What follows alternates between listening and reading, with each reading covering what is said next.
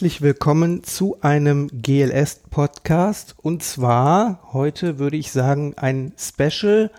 Liebe Hörerinnen und Hörer, bei mir heute Sascha Pallenberg. Hallo Sascha. Hallo Rufen, ich grüße dich. Schön da zu sein. Sascha, tatsächlich die Leute aus der Mobilfunkwelt oder der der Automobilwelt, die kennen dich, aber viele GLS Bank Kundinnen und Kunden kennen dich vielleicht noch nicht. Stell dich doch bitte kurz vor. Ja, mein Name hast ja schon gesagt. Ich habe knapp 20 Jahre lang über Tech geblockt und geschrieben, viel über Mobile Tech, äh, wohne seit über zehn Jahren in Taiwan, komme eigentlich aus dieser Industrie, habe ähm, früher auch Startups gehabt und für Startups gearbeitet, Software- und Systemarchitektur gemacht in diesem Bereich und bin dieser Mobile Tech-Industrie ähm, seit äh, vielen, vielen Jahren eng verbunden, habe mich irgendwann mal entschieden, nur noch darüber zu schreiben ja, und das habe ich gemacht bis Anfang 2017. Und äh, das lag daran, dass im Sommer 2060 einen Anruf bekommen habe vom Daimler aus der Unternehmenskommunikation mit einem Angebot, die Seiten zu wechseln und Großkonzern kennenzulernen.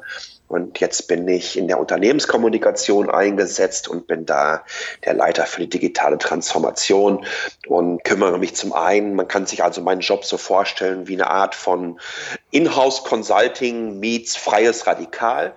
Das heißt, ähm, ich rede viel mit unseren verschiedenen Bereichen und mit den Marken darüber, wie können wir neue Strategien für die Kommunikation angehen, wie können wir neue Formate entwickeln, aber kommuniziere natürlich auch diese Transformation, die innerhalb dieses Konzerns stattfindet. Und das ist wirklich eine sehr fundamentale äh, raus in unsere Marken rein. Ich glaube, dass interne Kommunikation da sehr, sehr wichtig ist, um wirklich auch zu zeigen, was passiert denn hier. Und dass vor allen Dingen unsere Kolleginnen und Kollegen, und wir haben über 300.000 Mitarbeiterinnen und Mitarbeiter, ja, ja, nicht den, nicht den Kontakt äh, zu dieser Strategie des Konzerns verlieren, aber natürlich äh, rede ich auch viel ähm, außerhalb darüber, ähm, wie der Kulturwandel stattfindet in einem Konzern, aber natürlich auch nach wie vor viel über die äh, Zukunft der Mobilität. Das ist sehr spannend. Ich habe auch mal in euren neuen Podcast äh, aus dem HR-Bereich hineingehört, wo ihr wirklich mit Menschen aus dem Konzern sprecht. Ein ganz spannendes Format, wie ich im Übrigen finde. Du bist ja, würde man wahrscheinlich sagen, so ein richtiger Kommunikationsnerd, kann man das so sagen? Ja, ich kommuniziere extrem gerne. Ne? Also ich bin genauso Geek und Nerd in der Kommunikation, wie es mit Tech war. Beim Thema Kommunikation, da sind wir an der richtigen Stelle. Ich weiß nicht, ob du weißt, dass wir als GLS Bank tatsächlich schon über 10, 11 Jahren in den diversen Kommunikationskanälen des Social Media Webs, also Twitter, Facebook und wie sie alle heißen, unterwegs sind und auch da so eine kleine Pionierrolle erfahren durften. Was uns aber im Moment bewegt, ist die Entwicklung von Facebook. Und darüber wollen wir heute sprechen. Auch du hast einige Dinge getan, die wir äh, sehr spannend finden, wo ich gedacht habe, lass uns doch mal darüber reden. Du hast jetzt ein Jahr lang Facebook verlassen. Ganz genau. Im Mai war es ein Jahr. Ich habe festgestellt, ähm, dass ich das einfach mal ausprobieren muss. Ne? So als Einstieg, bevor ich die ganze Geschichte erzähle, weil ich da sicher bin, dass du auch eine ganze Menge Fragen dazu hast. Mhm. Aber ich, ich wollte mich so langsam mal daran robben. Ich habe vor allen Dingen Anfang 2018 gemerkt, dass sich das nicht mehr so für mich anfühlt, wie es mal vor zehn Jahren war. Mhm. Und auch selber gemerkt, dass die Frequenz und die Art und Weise, wie ich äh, mit Inhalten auf Facebook interagiere, stark zurückgegangen ist. Und letztendlich habe ich es mal ausprobiert über einen Monat Sabbatical und dann ist es ein Jahr geworden. Also ich habe es ja tatsächlich mitverfolgt, als dann so knapp vor einem Jahr dieser Post kam, Leute, in einer Woche bin ich hier weg. Und da ging ja auch ein, ein großes Raunen, ich sag mal, um durch unsere Social Media Schrägstrich Kommunikationsblase. Dann erzähl doch mal, was hat dich denn letztendlich wirklich dazu bewegt, diesen Cut zu machen, diesen Schritt zu tun? Ich glaube, das sind ja jetzt nicht irgendwelche Entscheidungen, die aus dem Affekt heraus ähm, äh, geschehen. Ich war mhm. seit äh, auf Facebook seit 2007 mhm. oder bin seit 2007. Ich bin da jetzt erst wieder zurückgegangen, obwohl ich es relativ selten nutze, aber da sollten wir vielleicht auch nachher nochmal drüber reden. Äh, es ist ein schleichender Prozess. Und wie gesagt, nochmal, so 2018 war so dieser, dieser Zeitpunkt, dass ich merkte, ey, da, da stimmt irgendetwas nicht.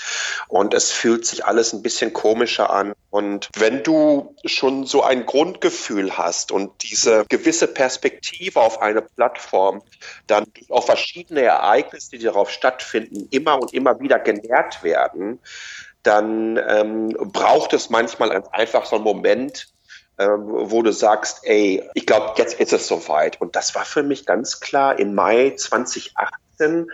Und zwar hatte es damit zu tun, mit einer gewissen ähm, Kommunikationsform oder einer, einer PR-Geschichte, die während der Republika stattfand in Berlin, wo ich gemerkt habe, wie viel Schwarz- und Weiß-Denken auf Facebook herrscht, dass mhm. es sich in eine Sackgasse bewegt hat und die auch von sehr, sehr erfahrenen Journalisten, die interessanterweise sehr, sehr negative Erfahrungen genau mit, mit, mit diesen Auswüchsen erlebt haben, mhm. genährt und, und, und da habe ich dann so ein bisschen Probleme gehabt, um es ganz einfach runterzubrechen. Ich hatte keine Lust mehr auf dieses, ich habe mehr Likes als du, also habe ich recht. Mhm. Ähm, es gibt nur entweder bist du für mich oder du bist gegen mich.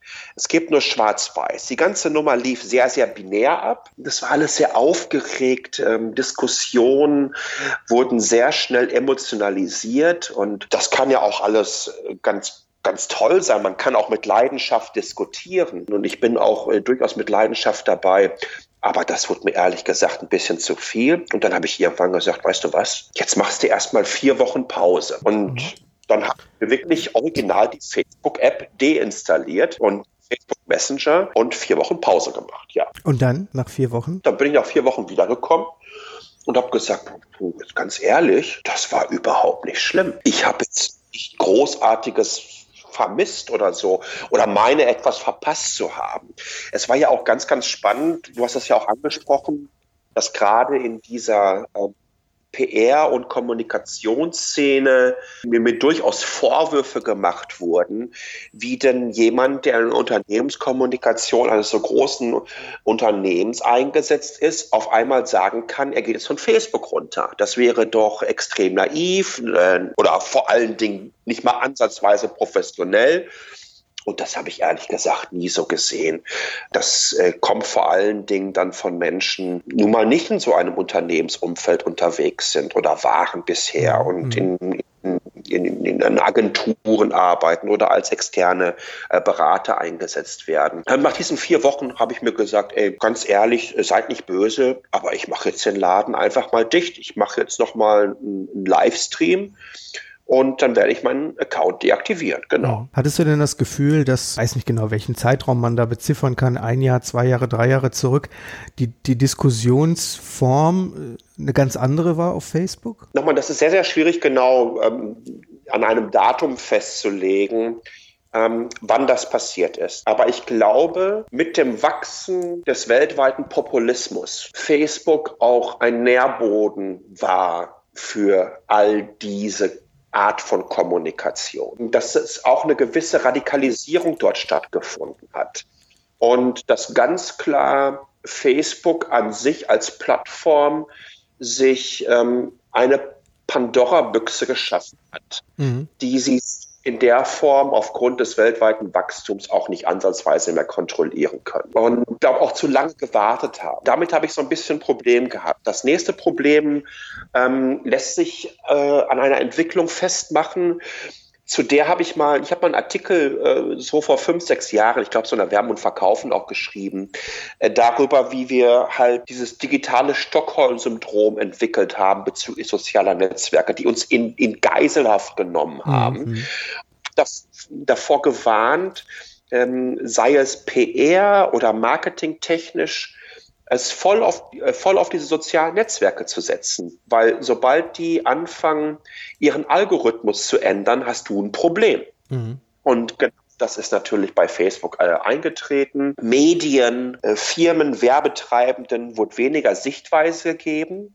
Es wurde möglichst gesehen, dass die Algorithmen sich so ändern, dass die eigenen persönlichen und extrem emotionalisierten Filterblasen nach vorne geschoben wurden, damit noch mehr Engagement stattfindet, damit noch mehr Menschen diskutieren, aber möglichst kontrovers. Also eine kontroverse Diskussion, egal zu welchem Thema, ist äh, für Facebook einfach jedes Mal ein Glücksfall. Mhm. Weil so bleiben die Menschen länger auf der Plattform. Und es ist da erstmal völlig egal, inwieweit das relevant ist, nachher für Werbetreibende und Co., wenn Facebook nach draußen hin sagt, ähm, wir haben x Milliarden aktive Accounts, die sind im Schnitt so und so viele Minuten und Sekunden am Tag auf unserer Plattform. Eine Sekunde Unterschied macht schon einen riesen Unterschied aus in Bezug auf ähm, die Gesamtumsätze dieses Konzerns, in Bezug auf die Werbebudgets, die dann auch entsprechend dafür gezahlt werden. Das heißt, du würdest, würdest du sagen, unterschwellig hat diese Art von Debattenkultur auch dazu geführt, dass Menschen sich vielleicht auch innerhalb ihrer eigenen Debattenkultur so ein bisschen äh, ein Stück weit durch Facebook radikalisiert haben? Unbewusst vielleicht ja, auch? Ganz sicher, ganz sicher. Ich, ich, ich möchte mal so, so ein paar Beispiele im Vergleich äh, so etwas nennen. Ähm, viele haben Google Plus immer als Ghost Town angesehen. Das habe ich übrigens nie so gesagt.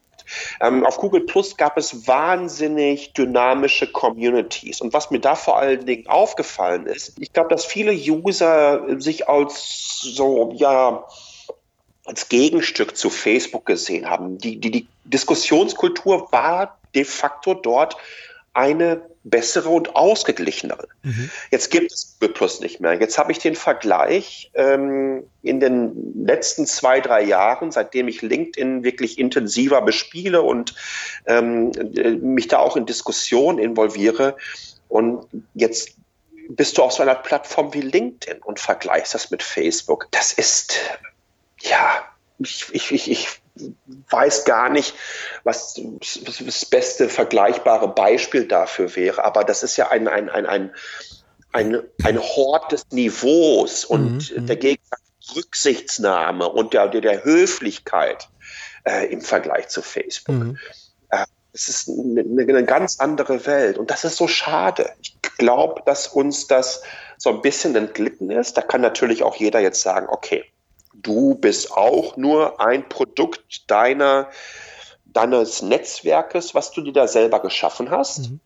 Ähm, aber auch da werden natürlich durch die verschiedenen Levels und die Multiplikation und die Potenzen der weiteren Netzwerke, die deine Freunde mit dazu bringen, werden natürlich auch andere Debattenteilnehmer da reingespült. Und also ich fand es ähm, erschreckend. Übrigens, das ist mir dann erstmal wieder richtig bewusst geworden, nachdem ich am 1. Mai diesen Jahres wieder gesagt habe, hallo, ich gucke jetzt mal wieder bei Facebook vorbei mhm, und schaue mir an, wie das hier geworden ist. Ja. Und auf einmal merke ich, in was für einer Blase ich da unterwegs war. Ich gehe durch diesen Newsfeed durch und scrolle da 20 Minuten durch für Dinge, die ich nach fünf Sekunden wieder vergessen habe. Ja. Es hatte für mich alles. Es ist mir völlig egal, ob jetzt deine Frau noch mal studieren geht irgendwohin oder ob jetzt der Geburtstagskuchen so und so. Ich habe das alles irgendwie gefühlt schon 20.000 Mal gesehen und, und, und, und habe festgestellt, dass wenn ich das mit Twitter vergleiche, mit der Dynamik von Twitter als Medium, was für mich natürlich ein reines, ein reines Nach richten und, und, und, und, und ein Debattentrendmedium ist, mhm. um zu sehen, was wird diskutiert, ähm, was läuft gerade an heißen News so durch. Oder wenn ich LinkedIn sehe, wo ich eine extrem nachhaltige Diskussionskultur und nachhaltige Inhalte in den Feed bekomme, die zum Teil über viele, viele Monate diskutiert werden. Das hast du ja aufgrund der Algorithmen bei Twitter, sagen wir mal so eine Halbwertszeit von zwei bis vier Stunden, auf Facebook mhm. vielleicht zwei bis vier Tage bei LinkedIn reden wir über Wochen, mhm. vielleicht zum Teil vier Monate. Und ähm, dann kommst du auf äh, Facebook drauf und ich denke mir dann so, wow. Und da habe ich wahnsinnig viel Lebenszeit reingepackt und ich habe es mal hochgerechnet. Facebook war für mich natürlich auch ein Distributionskanal für meine Blogs früher, um die bekannt zu machen etc. und die Inhalte, die wir erstellt haben. Aber äh, wenn ich über elf Jahre so Pi mal Daumen zwei Stunden am Tag äh, auf Facebook war, dann kommt das hin. Und mhm. weißt du, was das Allerschlimmste ist? Und wenn du das dann hochrechnest auf elf Jahre, dann reden wir darüber, dass ich ein komplettes Menschenjahr auf Facebook verbracht habe. Mhm. Mhm. Und das ist ein richtig, richtig schlimmes Problem mit, ganz ja, ehrlich gesagt. Ja. Dann lass uns doch noch mal kurz erst noch mal bei deiner bei deiner Auszeit bleiben. Wie erging es dir eigentlich dann in der Zeit? Hattest du das Gefühl, dass du auch, weil du vielleicht durch diese Debattenkultur so ein bisschen, äh, ich sag mal, das HW-Männchen gemacht hast, dass du dann auch ein bisschen runterfahren konntest? Absolut, absolut. Ich glaube, dass ich, ähm, dass ich ausgeglichener, ausbalancierter und ein viel viel diplomatischer Mensch geworden bin. Man muss dazu sagen, dass auf Twitter so etwas auch sehr sehr schnell passieren kann. Ne? Die richtigen Shitstorms laufen in meinen Augen auf Twitter und nicht auf Facebook. Ähm, das hast du ja vor, vor ich glaube, vor drei Jahren war es das, hast du es ja selber erlebt auch, ne? Ich habe hab mehrfach Shitstorms erlebt, ob größere oder kleinere. Die sind immer mal wieder vorgekommen und ich gehe da wirklich relativ entspannt mit um, weil äh, ich vor allen Dingen die Dynamiken ähm, solcher Effekte ganz gut kenne und weiß, wie lange sie dauern. Auf, auf Twitter sind diese Wellen kürzer, intensiver ähm, werden vor allen Dingen schnell über verschiedenste Stufen eskaliert. Man versucht, andere Themen mit reinzuziehen. Man versucht, Shitstorms in Kontext zu packen, insbesondere wenn diese Shitstorms personenbezogen sind. Mhm. Versucht man dann noch äh, weiter in die Tiefe zu gehen. Ähm, auf, auf Facebook ist der klassische Shitstorm ähm, denken wir mal die Geschichte mit, mit, mit Edeka zum Muttertag, was ich bis heute noch nicht verstehen kann, äh, warum diese Kampagne ähm, so eine Aufregung. Ich fand das ganz, ganz toll, was sie da gemacht hat. Das war witzig. Man muss auch ein bisschen ruhiger werden und, und, und, und auch mal so ein bisschen, ja, ich glaube, in keinem anderen Land wäre daraus ein Shitstorm entstanden, außer mhm. in Deutschland. Also dann, dann hast du halt dieses Video oder du hast halt einen Artikel, der darüber spricht. Und das eskaliert sich. Und auf Twitter hast du das, wie gesagt, das geht in alle Richtungen und jeder packt noch was dazu und jeder kommt noch mit einer anderen Geschichte dabei. Oder irgendwelche Memes werden gebaut, die sehr, sehr schnell rumgehen. Aber auch, ähm, das ist auch sehr, sehr schnell vorbei. Und das ist ja das, das Schöne an diesem, an diesem kommunikativen Tagesgeschäft, ähm, das auf Twitter abläuft. Mhm. Das, das, geht schnell durch. Auf, auf, auf Facebook hält sich das ein bisschen länger und ich glaube auch, dass auf Facebook zum Teil einfach härter und intensiver diskutiert wird. Und äh, damit meine ich nicht fairer, man kann auch sehr hart und sehr fair diskutieren, sondern schon unter der Gürtellinie. Du hast ja eine ganze Menge Freunde auf Facebook. Ähm, jetzt in, die, in dieser Auszeit, was oder wie hast du mit Menschen kommuniziert, mit denen du vielleicht ausschließlich auf Facebook befreundet warst? Und oder wie hast du Facebook kompensiert? Oder hast du es gar nicht kompensiert und den Kanal einfach nur wegfallen lassen? Was du bedenken musst, ist, wenn du deinen Facebook-Account deaktivierst. Übrigens habe ich auch meinen mein, mein kompletten Datensatz als ZIP-File äh, mir runtergeladen. Das waren 3,6 Gigabyte. ja. 3, an Daten habe ich auf Facebook geschossen in der Zeit. Also Fotos, Text, äh, äh Videos. Wobei wie, relativ wenig Videos dabei sind. Wenn du deinen Account deaktivierst, behältst du nach wie vor den Facebook Messenger.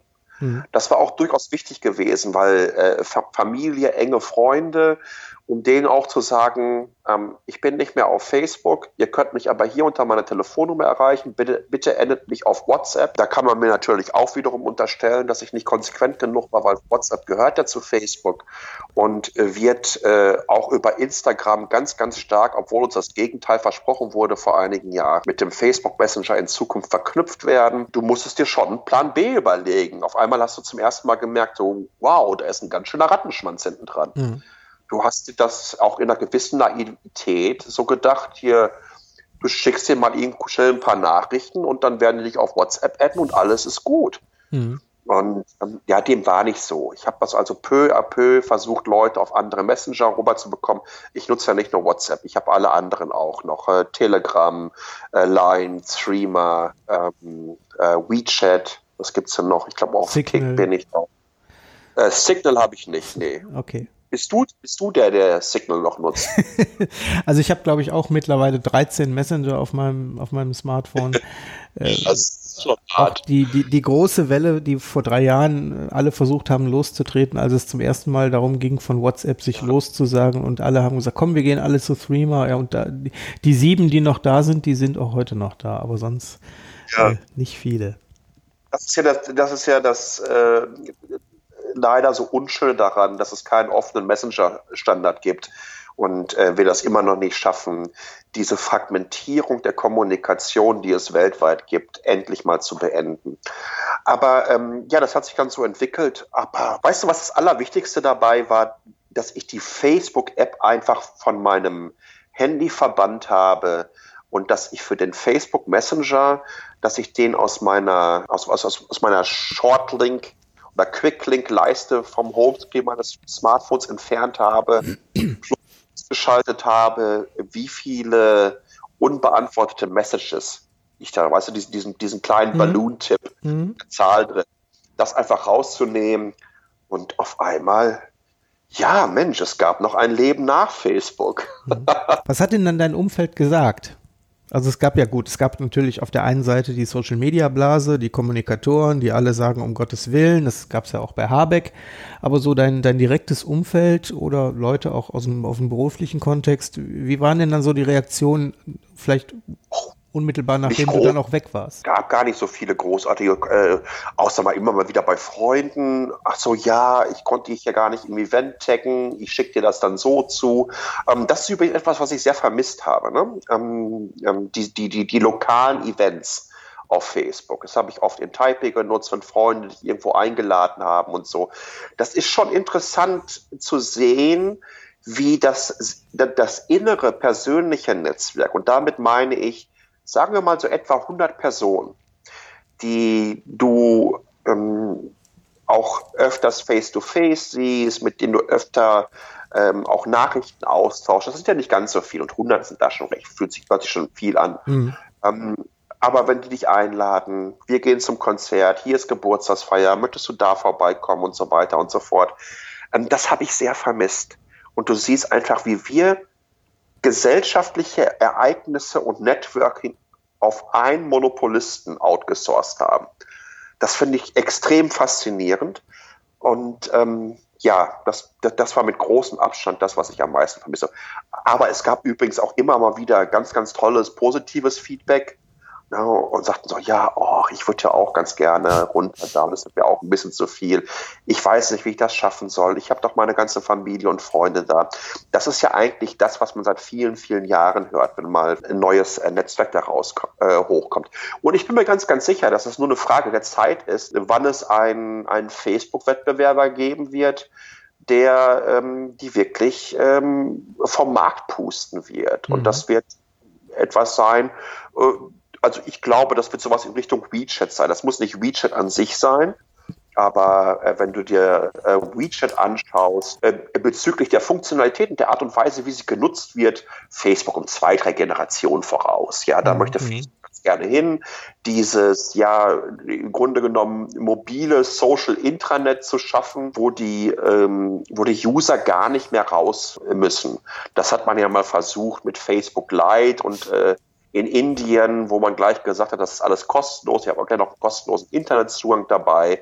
Das ist Gott sei Dank von Regulatoren in Indien dann entsprechend vom Markt geschossen worden, beziehungsweise gar nicht auf den Markt gekommen worden. Man versucht, was Ähnliches zu bauen. Ich sehe es im Moment aber noch nicht so. Ich glaube, Facebook wird, äh, wird sehr alt. Ne? Die ähm, Nutzerzahlen also die Leute, die auf Facebook sind, wir werden immer älter, die mhm. Kids äh, sind auf anderen Apps unterwegs. Mhm. Plus, was man ganz klar sagen muss, übrigens, ich, ich, ich komme auf äh, Facebook wieder drauf am 1. Mai, habe 886 Freundschaftsanfragen und waren etwa 80 Prozent Bots. Ja. 80 Prozent Bots und all diese Accounts, ich habe zwei, drei gemeldet, dann wurden die auch nach ein paar Tagen gelöscht all diese anderen Accounts bestehen. Ne? Also ähm, das ist immer so dieser Punkt, wo ich sage, wenn die Zahlen bezüglich der aktiven User, da ist einmal die Frage, wie Facebook das an sich für sich definiert, äh, herausgegeben werden, ich glaube, die muss man wirklich mit Vorsicht genießen. Ja, lass uns gleich vielleicht nochmal über eine mögliche Alternative sprechen. Also ähm, ich gebe dir auch auf jeden Fall in dem Punkt recht, in Sachen Events, da ist ja zum Beispiel LinkedIn noch gar nicht am Start. Also da hat Facebook natürlich echt noch eine Position, wo ich aber gerne mal drauf eingehen würde, was uns ja jetzt hier auch als, als werteorientiertes Unternehmen so ein bisschen Bauchschmerzen bereitet, ist zum einen natürlich das Geschäftsmodell von Facebook, also die Leute immer weiter triggern, immer höhere Online-Zeiten erhalten, immer mehr Werbung schalten. Jetzt kommen aber noch so ein paar Komponenten in den letzten Jahren hinzu, äh, also dieser angebliche von Amnesty International äh, vor, vorgehaltene, dieser, dieser Genozid in, in, in Burma, also Myanmar, oder diese Geschichte mit den Cleanern, die in, äh, in Manila sitzen, uns unseren Newsfeed äh, sauber halten von irgendwelchen Gewaltvideos, die aber mittlerweile auch schon im Ruhrgebiet Callcentern sitzen und da auch fröhlich Dinge rausklicken. Also diese, diese Sachen, wo man sagen kann, Moral und Ethik von Facebook. War das für dich jetzt konkret auch ein Thema oder hast du dich damit so noch gar nicht beschäftigt? A, kenne ich das Thema. Ich war damals noch bei Mobile Geeks gewesen. Wir haben diese Kieler-Geschichte damals fundamental recherchiert über über mehrere Jahre. Wir hatten damals auch einen ziemlich großen Scoop kann ich mich noch gut daran erinnern, wo ich mich noch so geärgert habe, dass dann die Süddeutsche das Ding mehr oder weniger nachher aufgenommen hat und eine ganze Menge daraus kopiert hat aus unserer Nummer und das als eigene Story verkauft hat. Ich beschäftige mich damit. Ähm, ich glaube, ich habe auch entsprechende Ansprüche daran, aber das war jetzt nicht der Grund gewesen, um äh, Facebook zu verlassen. Es haben mich einige Dinge wirklich ganz, ganz, ganz persönlich geärgert und ich denke, dass ich auch in der Zeit, äh, in der ich nicht mehr auf Facebook war, bestätigt wurde. Aber übrigens auch, und da komme ich vielleicht zum Schluss zu, ich halte es für ganz, ganz wichtig, dass man jedem Unternehmen auch nochmal eine Chance geben muss. Und dass man nicht nur Unternehmen, dass man jedem eine Chance geben muss. Ähm, mir ist es vorgeworfen, mir ist vorgeworfen worden, ja, wie viele Chancen willst du denen noch geben? Ähm, ich glaube, dass es eine gewisse Zäsur bei Facebook gibt. Aber mal von vorne angefangen. Ich hatte im Frühjahr 2018 äh, habe ich ein fundamentales Problem mit dem Auftreten des immer noch jetzigen ähm, ähm, Facebook-CEOs äh, äh, von dieser Kommission der Europäischen Union. Das hat mich insofern geärgert, weil ich das Gefühl hatte, dass immer noch nicht erkannt wurde, wie wichtig das ist, dass wir hier zusammenarbeiten, dass wir hier Standards setzen, dass wir hier die Ansprüche unserer Wertegemeinschaft in der Offline-Welt, wie immer man das definieren mag, auch in die Online-Welt hineinbringen. Mhm. Und dass Facebook auch eine entsprechende Verantwortung hat. Und dann wird es relativ schwierig zu sagen, ja, jetzt wird es aber ein bisschen eng, ich muss meinen Flieger bekommen, als würde er mit Ryanair jetzt nach Dublin fliegen wollen. Das fand ich ein bisschen, ganz diplomatisch gesagt, unglücklich. Und das hat mich geärgert, weil ich andere Ansprüche an äh, jemanden ähm, wie den Mark habe. Und ich glaube auch, dass er diese Ansprüche selber an sich hat.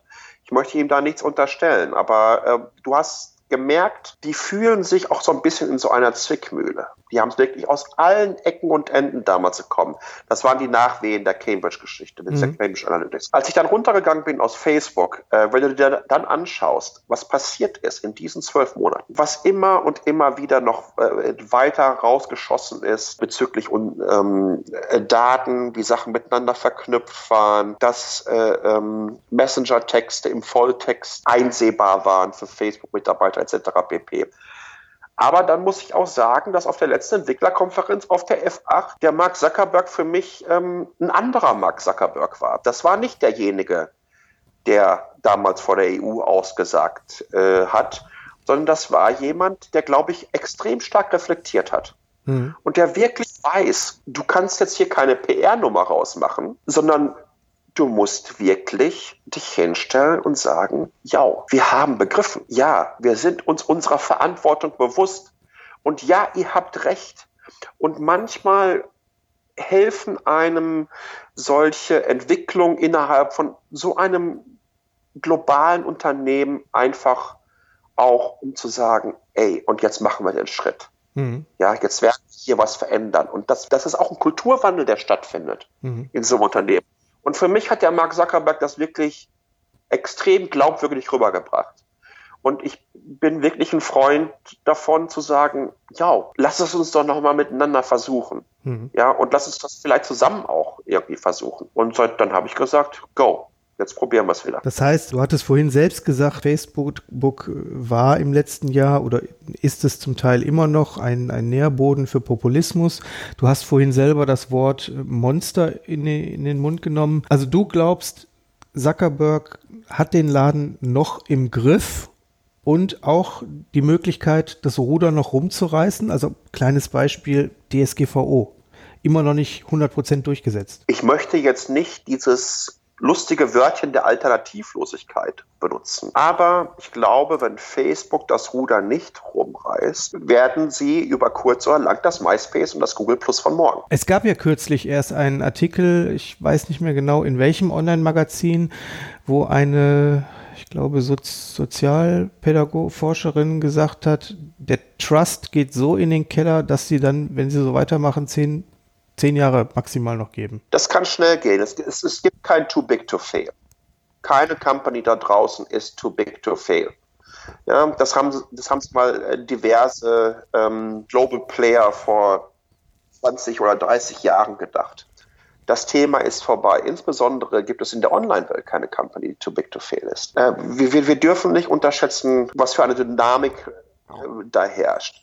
Ich glaube, ein gutes Beispiel ist, wenn du dir anschaust, wie so ein soziales Netzwerk ähm, wie TikTok, also das ehemalige Musically, auf einmal ähm, neue aktive User findet. Mittlerweile sind die, glaube ich, bei über 500 Millionen aktiven Usern mhm. im Monat. Dieses Wachstum dieser App, ja, das ist jetzt nur so eine ähm, so eine Video-App, ja, aber das ist gigantisch, absolut gigantisch. Würden wir etwas haben wie WeChat in der westlichen Welt? Ich glaube, ähm, bei WeChat ist immer noch das große Problem, dass man diese App äh, aufgrund ihrer Herkunft als sehr, sehr geschlossenes Ökosystem ansieht aber hätten wir etwas Ähnliches, ähm, was auch mit entsprechend Venture Capital ausgestattet ist, was sich einer entsprechenden Offenheit hingeben würde in Bezug auf APIs, dass dort andere Dienste, andere Services andocken können. Ne? Als Beispiel, du kannst über WeChat im Grunde genommen alles machen. Du kannst einen Restauranttisch äh, darüber buchen, gleich dafür bezahlen, dass deine Beef Noodle Soup schon auf dich wartet, weil es über Positioning genau weiß, wann du da bist, während du noch parallel dazu den Hundekoffer für deinen Pudel ausgesucht hast, der mit dem Uber, den du auch darüber organisiert hast, abgeholt wird. Und äh, parallel, während du dann im Uber zum Restaurant sitzt, schaust du noch den neuesten Film oder hast gerade irgendwie einen Content abonniert darüber, den du auch darüber bezahlst. Da, da ist Facebook sowas von meilenweit von entfernt, weil sie sich, naja, stark geschlossen halten, beziehungsweise auch sehr restriktive Bedingungen in Bezug auf der Monetarisierung, wie, können, wie kann ich partizipieren an Services, die wir von draußen reinholen, etc. pp. halten. Plus, ich glaube, dass diese App, der große Konkurrent der, der Zukunft, ganz, ganz stark auf Mobile setzen wird, obwohl es natürlich da auch eine Webseite für geben wird. Aber sobald die so einen Player bekommen, dann kann das dann kann das denen wehtun. Im Moment haben wir das noch nicht so. Es gibt einen Player und ich bin mir sicher, also in Anführungsstrichen, dass das Facebook wehtut. Und das ist ganz klar LinkedIn. Mhm. Wir sehen über die letzten drei Jahre eine Facebookisierung von LinkedIn. Ja. Das heißt, ähm, jetzt kann ich auf einmal Videos hochladen, dann kann ich Livestreams machen auf LinkedIn. Ähm, es gibt jetzt mehr als den Like. Also ich kann noch Herzchen und Klatschen und hast du nicht gesehen. Das heißt, das wird, ähm, ja, du hast so ein bisschen äh, Comic-Style da drin. Äh, wie kann ich B2B-Talk so ein bisschen mehr sexy und äh, äh emotionalisieren mhm. Äh, dadurch? Übrigens halte ich es für ganz, ganz wichtig, dass, um nur mal ganz kurz auf diese diese Shitstorm-Dynamiken der verschiedenen Netzwerke zurückzukommen. Dadurch, dass es auf Twitter nicht die fünf oder sechs Auswahlmöglichkeiten gibt, mit den Herzchen, mit dem bösen Gesicht und so weiter, ich glaube selbst, dass diese kleinen Visual etwas ausmachen bezüglich der Halbwertszeit eines Shitstorms. Dass mhm. solche Sachen länger auf Facebook laufen. Also ja, LinkedIn, LinkedIn wird ganz sicher in Bezug auf Werbeumsätze stark in den Facebook-Markt hineingefuttert haben. Hm. Und hat Xing allemal überrollt. Ja, ich, was soll ich dazu sagen? ähm, das war eine rhetorische mein, Frage, ich verstehe schon. Übrigens, mein Xing-Account habe ich vor Facebook dicht gemacht. Und auch nicht wieder reaktiviert? Nein, das wird auch nicht mehr passieren. Mir blutet das Herz eigentlich dabei aber das ist ein Usability-Monster, deren Frontend Ende der 90er stehen geblieben ist. Und ich, ich, ich habe es, ich weiß nicht, bin lokal, ja, lokal oder Standortlobbyist, ja. Ähm, da hast du eine Company, das ist die einzig ernstzunehmende Alternative für LinkedIn. Mhm. Die kommt hier aus dem Raum und die kriegen das nicht auf die Kette. Ich habe das über Jahre immer und immer wieder gesagt. Ich sage, bitte tut was, bitte tut was, bitte tut was. Dass ich, wenn ich da 100 Anfragen habe, dann, dann kann ich mir einen halben Tag frei nehmen, damit ich die alle freigeschaltet habe mhm. für mein Netz. Mhm. Diese Klickerei habe ich eine Sehenscheinentzündung im Zeigefinger gehabt, wenn ja, ich da 100 ja. Anfragen durch habe. Ja, und die, ähm, die Basic-Accounts werden auch immer abgespeckter. Also das ist auch der Pass. Und die API ist zu und weiß der Geier was. Der, der Newsfeed ist eine reine äh, Link-Ablage halt, äh, Halde ohne Engagement. Zero Engagement. Es läuft viel Headhunting darüber ab. Ja, es kann durchaus sein, dass in der Community ist noch ein bisschen was los ist. Aber sorry, im Vergleich zu LinkedIn ist das, ey, das ist, Xing ist so Anfänge von Web 2.0, fühlt sich das an. Ich weiß, ich war seit OpenBC, hieß es früher, war ich, war ich schon ja. dabei. Und die Veränderung ist kaum spürbar. Es ist so schade. Es ärgert mich. Wenn die was anderes machen würden und, und sich da wieder neu aufstellen, weißt du was, sage ich das genauso wie bei Facebook. Second Chance, ich bin wieder dabei. Äh, aber im Moment ähm, kann ich mir das echt nicht vorstellen, dass sie nur ansatzweise eine Chance haben, auch im deutschsprachigen Raum mhm. äh, nochmal äh, LinkedIn da was wegnehmen zu können. Kommen wir mal zu Facebook zurück. Zwölf Monate Pause, jetzt hast du den Schalter wieder umgelegt. Wie siehst du Facebook heute? Und Anschlussfrage, gehst du anders mit Facebook heute um? Ja, wie gehe ich mit Facebook heute um? Die Facebook-App ist wieder auf meinem Smartphone, immer noch nicht auf dem Homescreen. Der Facebook Messenger hat immer noch nicht die ähm, Benachrichtigung, wann ich neue Nachrichten bekomme. Ähm, ich gehe ruhiger damit um. Ich habe, glaube ich, seitdem ich wieder da bin, 20 Postings gemacht. Da waren das im Vergleich zu früher ist es gar nichts. Ich glaube, schon seit einer Woche etwa nicht mehr. Habe ich mal großartig durch den Feed gescrollt in den letzten zwei Wochen? Ich glaube nicht. Mhm. Nein, ich glaube nicht. Messenger hier und da mal genutzt, geschaut, welche Events es gibt. Aber ansonsten, ich freue mich, wenn ich Facebook aufmache, dass Facebook mir immer zeigt, das hast du vor zehn Jahren gepostet, das hast du vor drei gepostet. Zum Teil ist es schreckend, zum anderen ist es belustigend und zum dritten ist es dann auch erhellend und ich sage mir schön toll, das nehme ich mal rüber und spiele es auf Twitter. Aber ja, mein, mein, meine Nutzung oder mein Nutzungsverhalten ist ganz klar und Frequenz ist ganz klar auf einem Allzeittief. Mhm. Seitdem ich auf Facebook bin und wird einfach nur noch übertrumpft durch eine Deaktivierung, die ich halt ein Jahr hinter mir habe. Mhm. Ich glaube, dass die, die Plattform für mich so ein, ja, ist ganz okay, dass noch, dass es da noch gibt und dass du noch da bist und dass sich Leute auch taggen können für gewisse Sachen. Aber ansonsten, ähm, ich liebe Twitter, ich liebe LinkedIn und ich habe auf diesen beiden Plattformen wirklich mehr zu tun. Das sind, das sind meine Hauptkommunikationskanäle geworden. Wenn wir nochmal auf unseren Unternehmenskontext schauen, also wir haben jetzt aktuell knappe 32 Fans, die den Stories und den Informationen äh, von der GLS Bank folgen und auch gerne folgen. Also es gibt da auch immer durchaus positives Feedback und Kunden ist, ist es auch der, der stärkste Kanal nach dem Telefon und der E-Mail, wenn es um, um Support geht. Du bist ja auch einer, der äh, eben aus der Textszene kommt und du kennst die, die Zyklen, die solche Plattformen an den Tag legen, wenn es darum geht, äh, Veränderungen mit sich zu bringen. Wenn du sagst, du gibst Mark Zuckerberg eine, eine zweite Chance, sein, sein Ruder rumzureißen, was glaubst du, wie lange braucht es, damit das auch für den Otto Normal-User spürbar wird, dass es jetzt eine Veränderung gibt, beispielsweise hinsichtlich Datenschutz etc., dass es ganz klare Signale geben wird, es geht jetzt in eine richtigere Richtung wieder. Man darf nicht unterschätzen, wie riesig Facebook ist. Und solche Prozesse in so einer Firma einzuführen, die übrigens übers Jahr hinweg aber hunderte Updates fährt. Ja? Mhm. Ähm, alle Facebook-Mitarbeiterinnen ähm, und Mitarbeiter, äh, äh, die Apps, die die selber haben, ja? Ähm, das sind ja, die haben ja aber Tausende, wenn nicht Zehntausende Beta-Tester. Das sind all, all die, die auch im Unternehmen sind.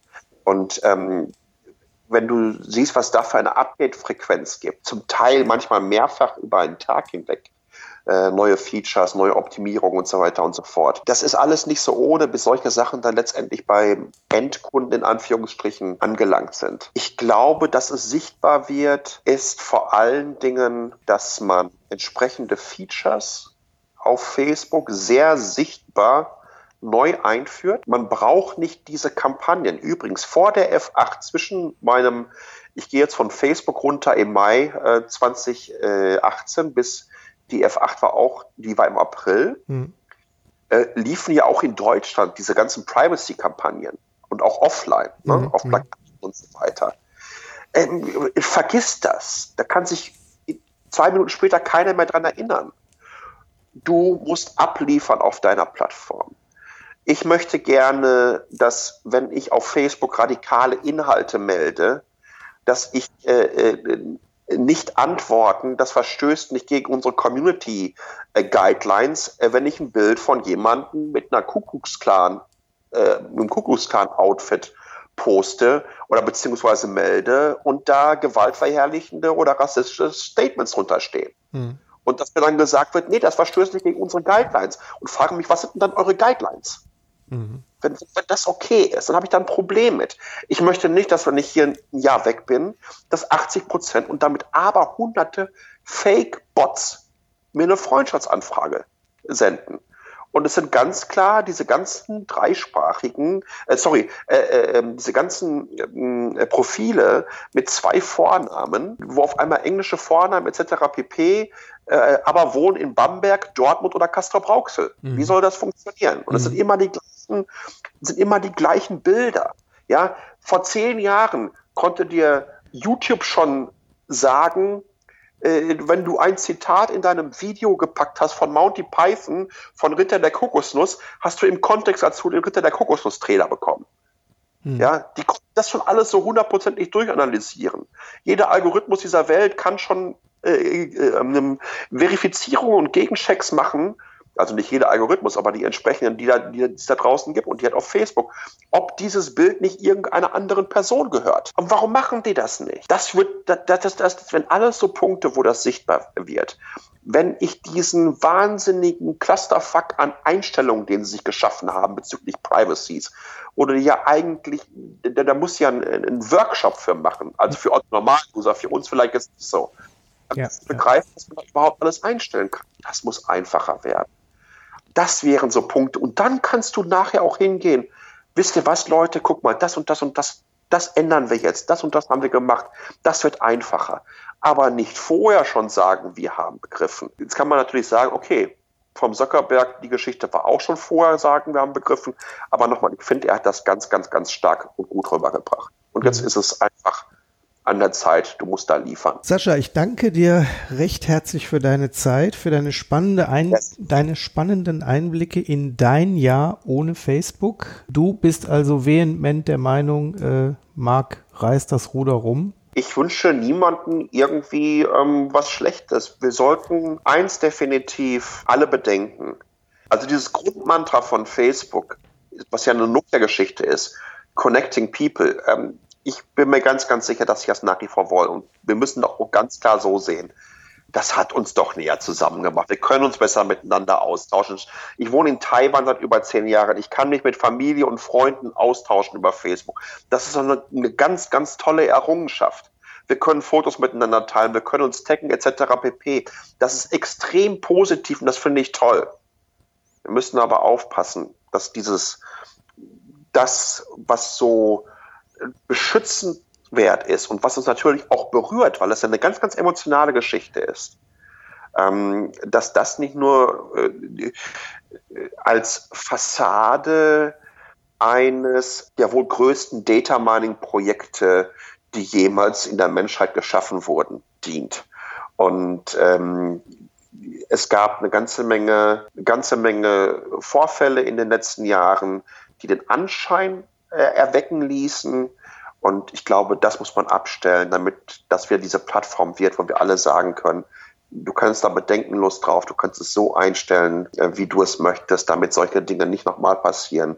Und da, da wacht eine Company drüber, die einen entsprechenden Purpose hat und für die diese Werte einfach auch wichtig sind. Und ich glaube, die Werte sind für Facebook wichtig.